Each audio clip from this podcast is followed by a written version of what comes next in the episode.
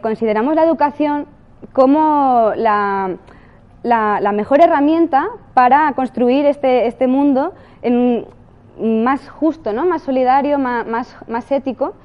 Em, bueno, aquí lo pone, ¿no? La herramienta idónea más eficaz para convertir el mundo en un lugar más justo, sostenible, donde la convivencia sea pacífica y respetuosa, y no solo entre humanos y animales, sino también entre los humanos y todo nuestro entorno natural y social. Y para ello, pensamos que eh, la única vía es la de promover desde edades muy tempranas unos valores de respeto y cuidado hacia nuestro entorno. Eh, valores compasivos, de coexistencia, de colaboración, de participación, de, empatía. Y, esto comportará eh, la formación de personas eh, con pensamiento reflexivo y crítico, ¿no? responsables y respetuosos, capacitados para, la acción, la toma de decisiones y, sobre todo, pues, participantes en la construcción de este mundo que queremos. De esto que acabo de decir se pueden entrever un par de cositas. La primera es que nosotros no solo nos enfocamos hacia la educación en el respeto hacia los animales, sino que esto, trabajar en ello, también conlleva el respeto hacia todo nuestro entorno natural y social. Eh, bueno, eh, la, Asociación Anima Naturalis eh, tiene, en su página web un artículo muy interesante que habla de las características que comparte el abuso hacia los animales y la violencia interpersonal. Cita pues, diferentes expertos y, estudios que confirman la estrecha relación entre la violencia hacia los animales y la violencia ejercida eh, hacia las personas. Violencia escolar, eh, violencia de género, maltrato infantil, etcétera. Luego, otra cosita también muy importante es que no pretendemos adoctrinar o inculcar ideas sobre la, realidad de los animales a los más pequeños, sino que lo que pretendemos es formar personas informadas, reflexivas, que interpreten el mundo desde un punto de vista crítico, eh, preparadas sobre todo para tomar decisiones y también sobre todo que intervengan y participen activamente en la sociedad. Ahora desglosaremos un poquito más estas, tres, estas tres premisas. Sobre lo de adoctrinar. Lo que, nuestro, lo que nuestro departamento persigue es un aprendizaje significativo y funcional. Adoctrinamos cuando transmitimos nuestro conocimiento, es decir, eh, nos pensamos poseedores del saber con el deber de enseñar y, rellenar esos recipientes vacíos que serían como nuestros pequeños. ¿no? Em, eh, ay, perdón. Lo que, nuestro departamento persigue es que, los, que los peques sean los que vayan construyendo su propio aprendizaje. Desde esta, desde esta idea eh, y de la de querer formar personas informadas, reflexivas y preparadas para tomar decisiones, un ejemplo podría ser que nosotros pues, no pretendemos decir a los alumnos que los animales no son felices en los dos. Eso sería como, como mm, proponer una idea como absoluta y irrevocable y que los, los peques solo pueden asimilar como, como, verdadera. Lo que nosotros pretendemos es pues, fomentar unas competencias, por ejemplo, mm, la búsqueda de información, el contraste, la reflexión, valores como por ejemplo pues, la compasión o la igualdad y la inteligencia emocional como la empatía. Todo esto hará que los peques, a partir de sus propios juicios y sus propias conclusiones, lleguen a esa reflexión. ¿no? Ah, perdón.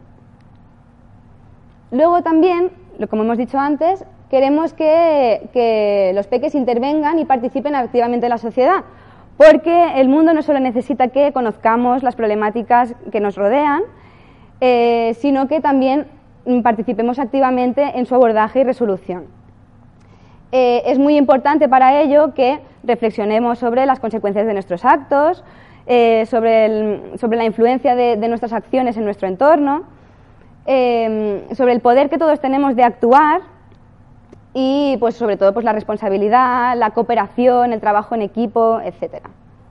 Esta parte quizás sería un poco referente al ejemplo esto que poníamos de los dos, que los peques a partir de pues todo lo que hemos dicho de desarrollarse de forma integral en sus competencias y tal, lleguen a la conclusión de decir, bueno, pues yo qué puedo hacer para, abordar esta problemática? Pues decidir, por ejemplo, pues no pisar esos, esos lugares, participar en campañas, em, participar, colaborar en la reconversión de estos lugares, por ejemplo.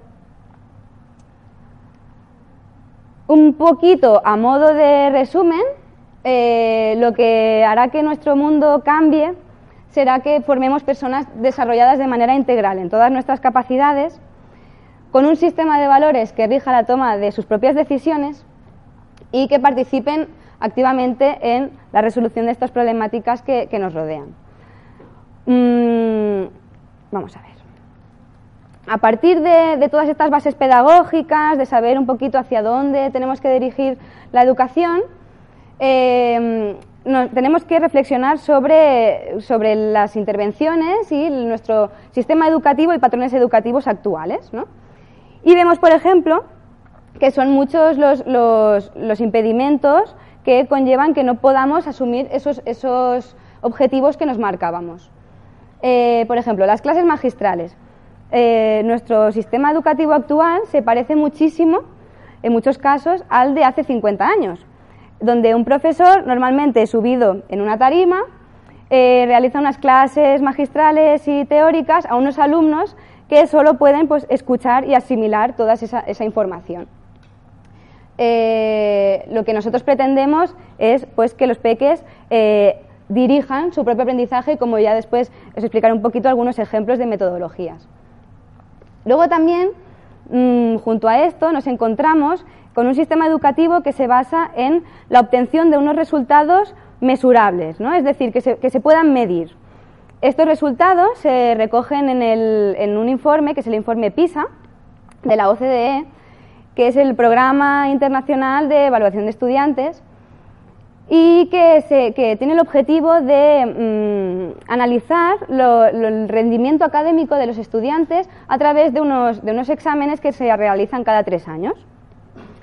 Eh, bueno, pues todos los programas educativos eh, eh, mm, aspiran a, ocupar los primeros puestos de esta lista de, las mejores educaciones, porque mm, supondría pues, que estamos haciendo las cosas bien, que se nos reconoce y que somos como un e, ejemplo a seguir. El problema está en que PISA solo analiza los resultados obtenidos de la lectura, las matemáticas y las ciencias naturales. Em, basan un poco nuestro éxito o fracaso escolar en que pues sepamos leer, sepamos sumar y restar y que no sepamos pues por ejemplo pues todos los ríos de España, ¿no? Y infravaloran un poco todo lo que son el resto de capacidades e inteligencias múltiples de, que conforman una persona, ¿no? Eh, las otras habilidades sociales, la inteligencia emocional o incluso otras, otras inteligencias como son la, música, la plástica, la, motricidad, etc. Y aparte de esto, eh, PISA lo que hace es eh, obtener resultados cuantitativos, no cualitativos. Por lo tanto, a través de unos cuestionarios tipo test, preguntas de, de, afirmación o respuesta, o sea, perdón, de, cierto o falso, ¿no? Y se dejan un poco atrás lo de saber nosotros emplear todos estos conocimientos que tenemos y aplicarlos a la resolución de problemas reales y cotidianos. Y ya un poco centrándonos en lo que ocupa nuestro departamento, que es la educación un poco en el respeto hacia los animales, que como hemos visto antes no solo afecta a los animales, sino a nuestra relación con todo nuestro entorno, en eh, nuestro departamento hemos intentado reflexionar sobre todas las prácticas que llevamos diariamente en el aula. ¿no? Y nos damos cuenta de que sin, que, sin darnos cuenta eh, hacemos, mm, cometemos muchísimos errores. Nosotros como educadores tenemos muy en cuenta en nuestro día a día que en las aulas pues tenemos que erradicar todo tipo de discriminación, ¿no? Pues por, por razones de sexo, de religión, pero ¿y por razones de especie? ¿El especismo? Entonces, mm, en las prácticas diarias del aula nos damos cuenta de que utilizamos muchas veces un lenguaje y un vocabulario que, que perpetúa esos estereotipos, ¿no? Por ejemplo, eh, eres sucio como un cerdo, eres tonto como un burro, eres pesado como una mosca, ¿no? Por ejemplo, entre muchísimos otros.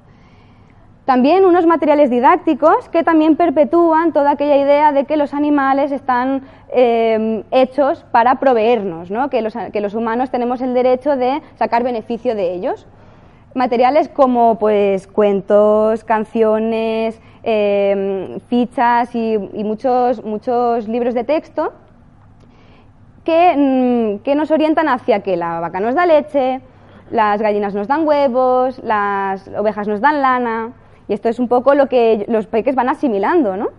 Desde pequeños. Luego también materiales escolares, que en muchos casos contienen ingredientes de origen animal, como por ejemplo pues las ceras, el cuero, la lana, que muchas veces se utiliza en, los centros.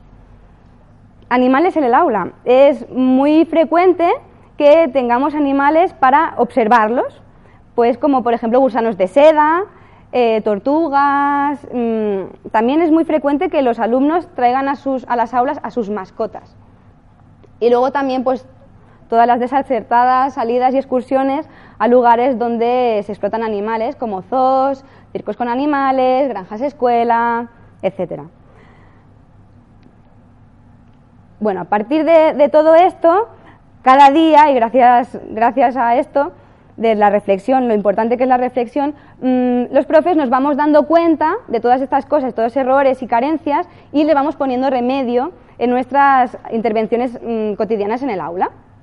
Por ejemplo, el trabajo por proyectos eh, es una metodología que en muchos casos sustituye aquel el sistema antiguo, ¿no? de donde un profesor llega al aula y piensa, mm, a ver, ¿por dónde nos quedamos ayer? ¿En la página 20? Pues hoy en la 21 vamos a abrir los, libros de texto. ¿no? En este caso, del profesor con el conocimiento que quiere transmitirlo, eh, no, tenemos en cuenta a los alumnos, no fomentamos su participación activa, su desarrollo integral, solo pues nos centramos en un tipo de, áreas de conocimiento como son el lenguaje o las matemáticas como hemos visto antes y nos olvidamos de todo aquello que, también conforma una persona. El trabajo por proyectos mm, parte de la motivación de los peques, que es muy importante que los, peques tengan un interés por aquello que van a aprender. Así se realizarán unos aprendizajes significativos. Eh, por ejemplo, los peques son los que deciden la temática de la que van a, trabajar. Mm, animales marinos, mm, dinosaurios, mm, medios de comunicación, cosas que a ellos les interesa y quizá quieran indagar un poquito más y descubrir cosas de estas. ¿no? A partir de aquí eh, se hace todo un trabajo de investigación buscan información, la contrastan, reflexionan sobre ella, la relacionan con otra información, se hacen preguntas. Pues a través de, esta, de esta, práctica em, enseñamos a los peques a pensar, a reflexionar y a ser críticos. Luego, el rol del educador es el de generar esas situaciones de aprendizaje, no el ofrecer todo el conocimiento y que los peques solo actúen como meros receptores del saber, sino que sean los peques los que vayan descubriendo ese conocimiento y lo vayan integrando a sus esquemas. Eh, luego también, pues en muchos casos, son los peques los que proponen actividades según sus necesidades, curiosidades o, intereses. Por ejemplo, pues invitar a Laura, al aula, perdón, en algún experto sobre la temática que nos pueda explicar un poquito más sobre, sobre aquello que estamos indagando. Em, también, por ejemplo, pues visualizar algún documental o algún vídeo, mm, salir alguna, excursión, pues depende de la temática, algún yacimiento arqueológico, a un dentista, depende de la temática que, ellos estén, estén, estén estudiando. ¿no?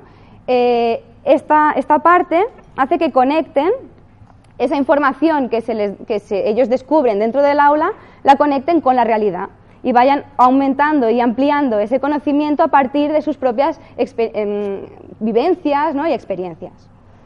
Y esta metodología de trabajo por proyectos eh, también mm, hace que trabajen los peques de forma cooperativa e interdisciplinar.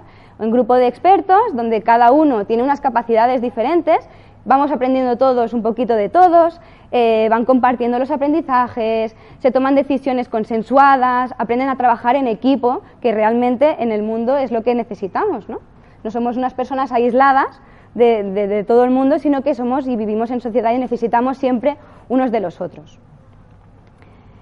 Luego, a partir de aquí y de la idea de que necesitamos también mm, no solo crecer como personas y ser reflexivos y tener la, capacidad de tomar decisiones propias, eh, necesitamos también, el mundo necesita para cambiar que nos involucremos y participemos activamente en resolver aquellos problemas que nos, que nos rodean. ¿no?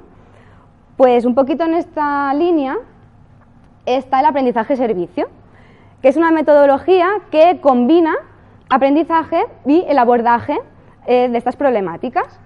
Las bases pedagógicas eh, se parecen en, muchos casos a la del trabajo por proyectos. Se parte de la motivación de los peques, se promueve pues, su aprendizaje significativo, su desarrollo integral y aparte se va un poquito más allá aparece el componente de la participación activa en algún problema de la sociedad o de nuestro entorno y nuestro contexto. Eh, un poquito a modo de ejemplo, la Red Española del Aprendizaje y Servicio pone este ejemplo en su página web. Plantar un árbol donde se necesita es un acto solidario, sería como el abordaje de esa problemática. Pero investigar las causas de la degradación del bosque es una actividad de aprendizaje. Y combinar estas dos es decir, pues comprometerse a reforestar ese bosque aplicando todo lo que hemos aprendido sería pues el aprendizaje servicio. Pues todo este tipo de metodologías, nuestro departamento pensamos que son las ideales para construir este mundo pues que todos mm, pretendemos, un cambio que nos, que nos conduzca a un mundo más sostenible, más justo, más compasivo, más ético y no solo, como hemos dicho antes, hacia los animales, sino hacia todo nuestro entorno. Y bueno, yo espero que, podáis reflexionar un poquito sobre todas estas cosas que hemos dicho, que a lo mejor es un poco en general, todo lo que hemos tratado, pero creo que es importante saber hacia dónde debemos caminar y sobre todo reflexionar sobre nuestros errores y tenerlos siempre en cuenta para, mejorar. Y bueno, espero que os haya interesado y si tenéis alguna pregunta, ahora tenemos un tiempito para que podáis exponer todo lo que os, os conmueva, os, por dentro. ¿Alguna pregunta? Mira, yo si quieres, no es una pregunta, es una sugerencia, como te conozco, conozco el proyecto, que me gustaría que, si puedes, expliques un poco el proyecto que se ha preparado para que los niños puedan visitar el santuario y para hacer a los colegios amigos de los animales, Muy bien. que creo que es la representación de lo que estabas contando y creo que les puede interesar. Vale, pues bueno, el Departamento de Educación no solo reflexiona, como hemos visto ahora, sobre todas las prácticas y tal para tenerlas en cuenta para mejorar, sino que pues propone proyectos de colaboración. Pensamos que, tenemos una herramienta muy potente que es la de nuestro santuario de animales eh, y que pues podemos mm, utilizarla para llegar mm, a muchas conciencias ¿no? y sobre todo pues educar.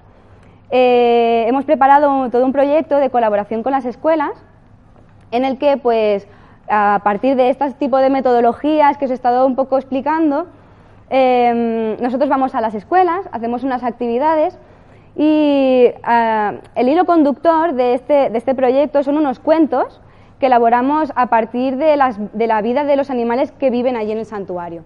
Todos estos cuentos y otros materiales podéis encontrarlos en el blog del Departamento de Educación. Si entráis en el Facebook o en la, página web del Hogar Provegan, hay ahí un enlace hacia, hacia nuestro blog.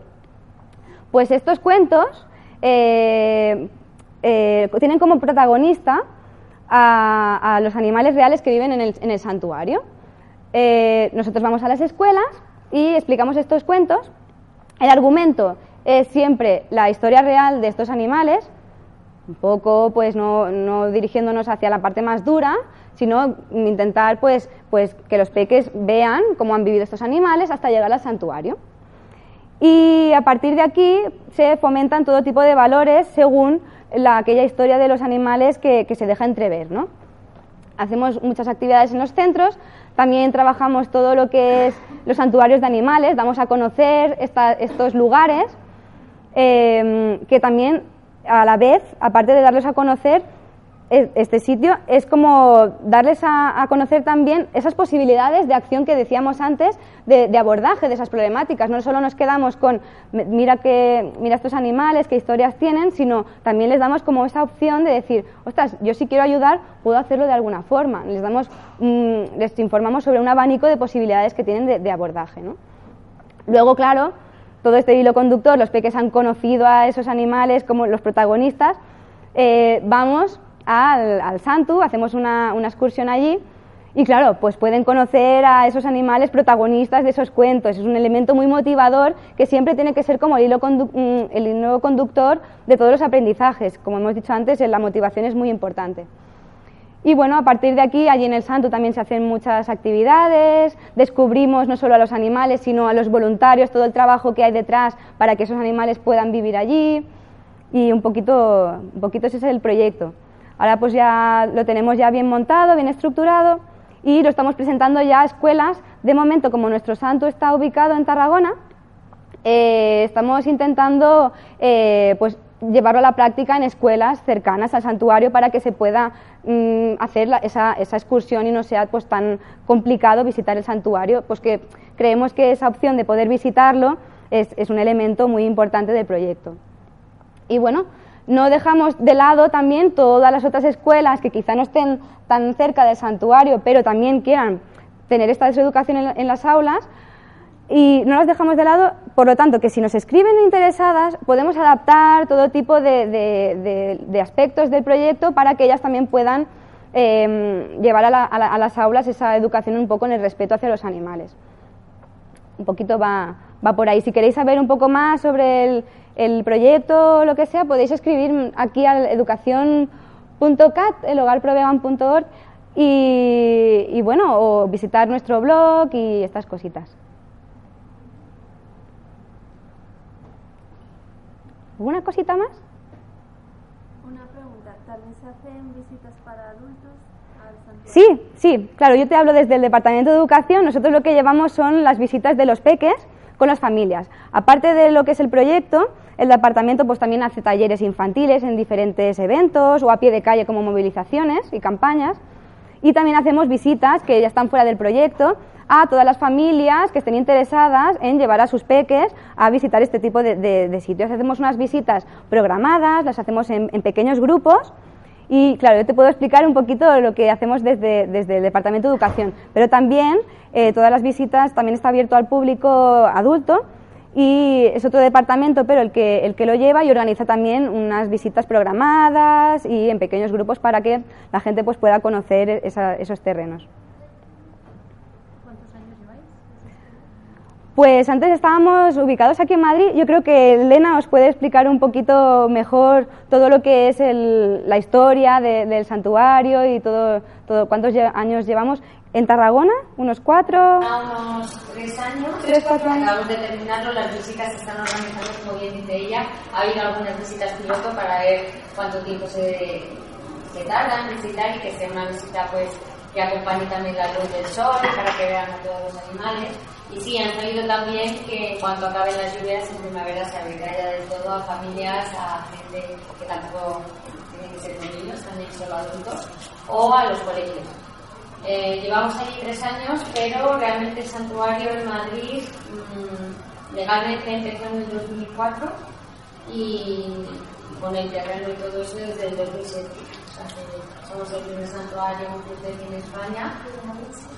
No, en Madrid sigue solo algunos voluntarios haciendo eventos que también hacen eventos para niños aquí, organizan cositas, pero los animales están en 30 hectáreas de terreno vallado, son más de 200 animales de distintas especies, todos ellos sacados de una vida de maltrato bastante grave y que bueno, han recuperado un poco la, la amistad con el ser humano y el contacto con nosotros y, y, es una forma mucho más correcta de que los niños conozcan a los animales siendo felices, estando libres con sus propias familias, que no se les separa, es como todos quisiéramos que estuvieran nuestras familias, ¿no? Unidas y sin miedo, y es como hay una interrelación mucho más sana.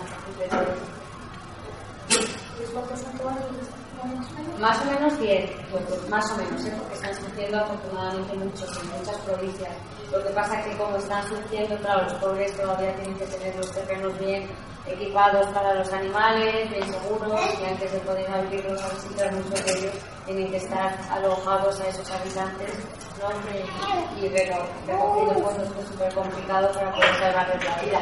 Pero poco a poco todos, yo creo, creo, intentarán que se abran las puertas, porque es la forma más eh, efectiva de concienciar y también mm, conozco a muchos de ellos y tienen puesto la mira en el proyecto educativo pero todavía para ellos. Nosotros nos llevamos 10 años ya, es como vamos con eso adelantado y, con estas propuestas que luego sin duda mi compañera sabe que se las vamos a pasar a otros de usuarios.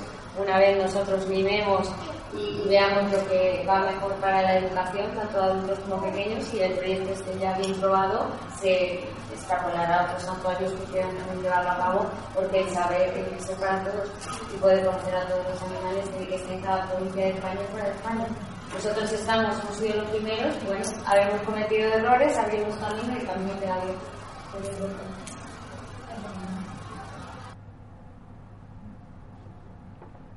¿Qué os ha parecido un poquito lo que, lo que hemos eh, tratado?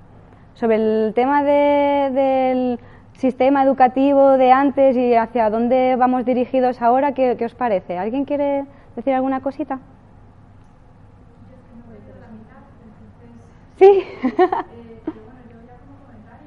Eh, yo a mí me encantan los animales, estoy a favor. Lo que pasa que es que ya llega un momento en que tenemos una tontada total, porque a mí me encanta comer un pescado en un filete y no sé, no sé si me entiendes, y como yo los más pequeños, entonces yo creo que, vamos a ver, eh, el mundo, desde el mundo, hemos sido omnívoros, los mismos animales, la misma naturaleza se comen entre ellos, nosotros somos muchísimo más listos que la naturaleza, que estamos creando un montón de fijadas, con perdón, en el cual, si yo maltrato, que si no maltrato, que si la cera, que si no sé qué, cuando hasta la misma abeja está cogiendo de la resina y del otro animal que rasca la barriga y, o sea, seamos un poquito sensatos, yo creo que no hay que ser extremistas. O sea, hay cosas que sí que mm, los niños tienen que entender porque hecho pedagogía, el respeto hacia el ser vivo, sea el que sea, y otra en el que entremos en, en lo que está un poco pasando ahora, en esa locura de que el que a lo mejor se come un bicho es un asesino o, ¿sabes? Entonces, yo creo que en el sentido común y en el equilibrio está la sensatez educativa, pero a todos los niveles, adultos, niños, lo que sea. Vamos a ver, eh, nosotros tenemos que tener unas ciertas condiciones, los animales, pero no maltratarlos, como tú has dicho, y de los que necesitemos toda nuestra alimentación, que tengan una vida digna hasta que en un momento dado efectivamente tiene que acabar por esa necesidad. Yo para mí, claro, lo ideal sería que nos comiéramos unos a otros, pero no es una realidad porque la misma naturaleza lo necesitamos.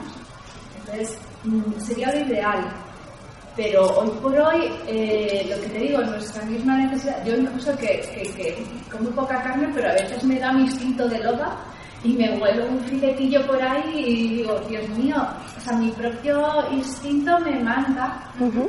Y eso yo creo que también lo tienen que entender, porque es que somos, somos mamíferos. y, y entenderlo pero dentro de un contexto equilibrado y racional. O sea, te pases en tratar mal al animal, ni, ni abuses tampoco de comer carne, tienes otras opciones, comer un poco, pero no crees un mercado de carne porque tu consumismo genera consecuencias. tenemos que buscar, porque si no, el mundo, yo para mí, yo el concepto que tengo es muy cosmológico, soy muy Einstein, está hecho de dualidad.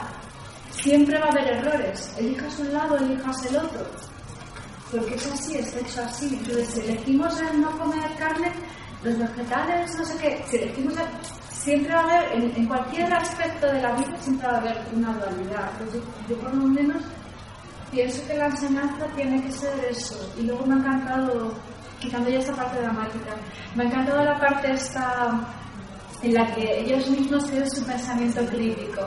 Es decir, porque a mí me encanta, porque va muy en, mi, en, el camino de que yo cuando explico cosas o... Em, por eso digo, yo tengo una visión global. Eh, yo me considero un poco halcón. O sea, el halcón mira todo periférico y, y, nosotros miramos lineal. Y de hecho, además es la realidad. Toda esta parte de esto no la ves. Entonces, el, el hecho de que tú tengas una visión global y te apartes emocionalmente de ciertas situaciones en las que eres el mero observador, con una relajación de conciencia tranquila, en la que te permite, gracias a esa relajación, el poder extraer conclusiones, eh, pues nos va a permitir evolucionar de una manera tremenda. Y yo por eso pienso que ahora, con tanto problema que hay de sobreestimulación y de déficit de atención, que lo primero es que estén relajados lo segundo, que se diviertan, porque para mí el juego en el aprendizaje es fundamental. O sea, todo lo que, más que se diviertan, porque ahora es, yo creo que hasta el lenguaje está mal. O sea, el divertirse ahora es como algo ocioso, vago, que disfruten, pero que disfruten de forma constructiva, implicándose. A mí eso me ha encantado y ojalá de verdad que sigáis para adelante, porque yo creo que esa conciencia educativa tiene que empezar a calar y me parece muy bien, pero no exageremos porque es que es tan peligroso de verdad. Yo si me, permites un poco responderte a lo que aludías tú un poquito de que nosotros pues somos esos seres un poco más inteligentes ¿no? que el resto de, de animales.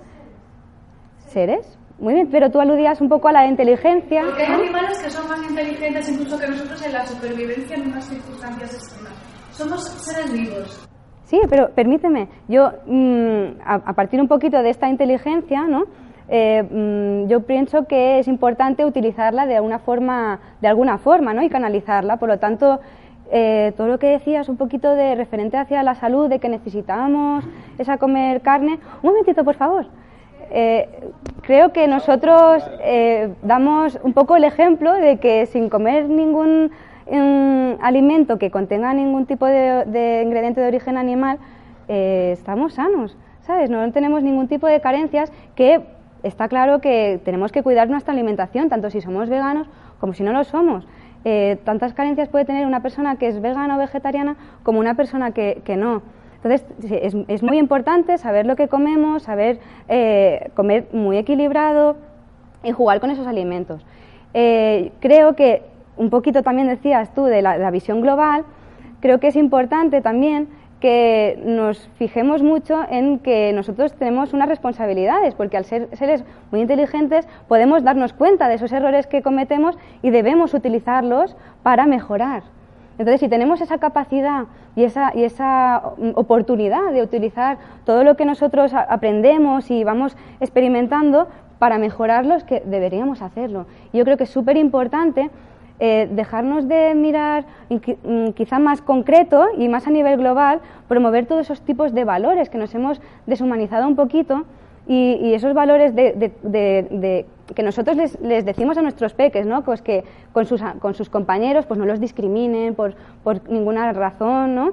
Eh, mm, valores de compasión, de igualdad, no solo hacia nuestros compañeros humanos, sino también se puede extrapolar a todos nuestros compañeros del planeta, ya tampoco solo los animales, sino todo nuestro entorno natural, que creo que estamos un poco pensándonos como dueños de este sistema y en verdad somos parte integrante, ¿no? Debemos cuidar cuando realmente la que, la que manda es la naturaleza, ¿no? Debemos cuidarla para que pueda, podamos todos coexistir, que yo creo que es muy posible, pero solo a través de los valores y la inteligencia emocional. Yo creo que es muy interesante que nosotros como, como personas que podemos Mm, tener esa inteligencia que tú decías, utilizarla, utilizarla para hacer algo bueno, no para quizá quedarnos con nuestros propios intereses ¿no? y beneficios. Decías tú a veces lo de, de, es que huelo un poquito la carne y me entra este instinto.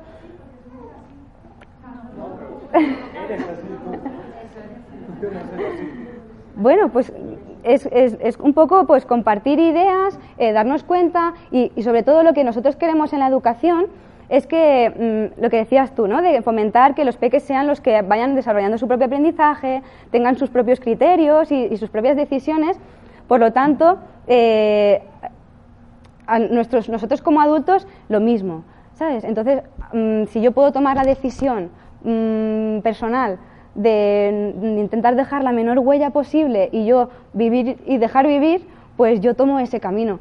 Y respeto a todos los que no lo siguen, pero yo mm, voy a seguir este camino. Yo pienso, como otros a lo mejor piensan diferente, que este es el camino que, yo quiero seguir y yo quiero mm, dar a conocer y, concienciar. Un poquito así.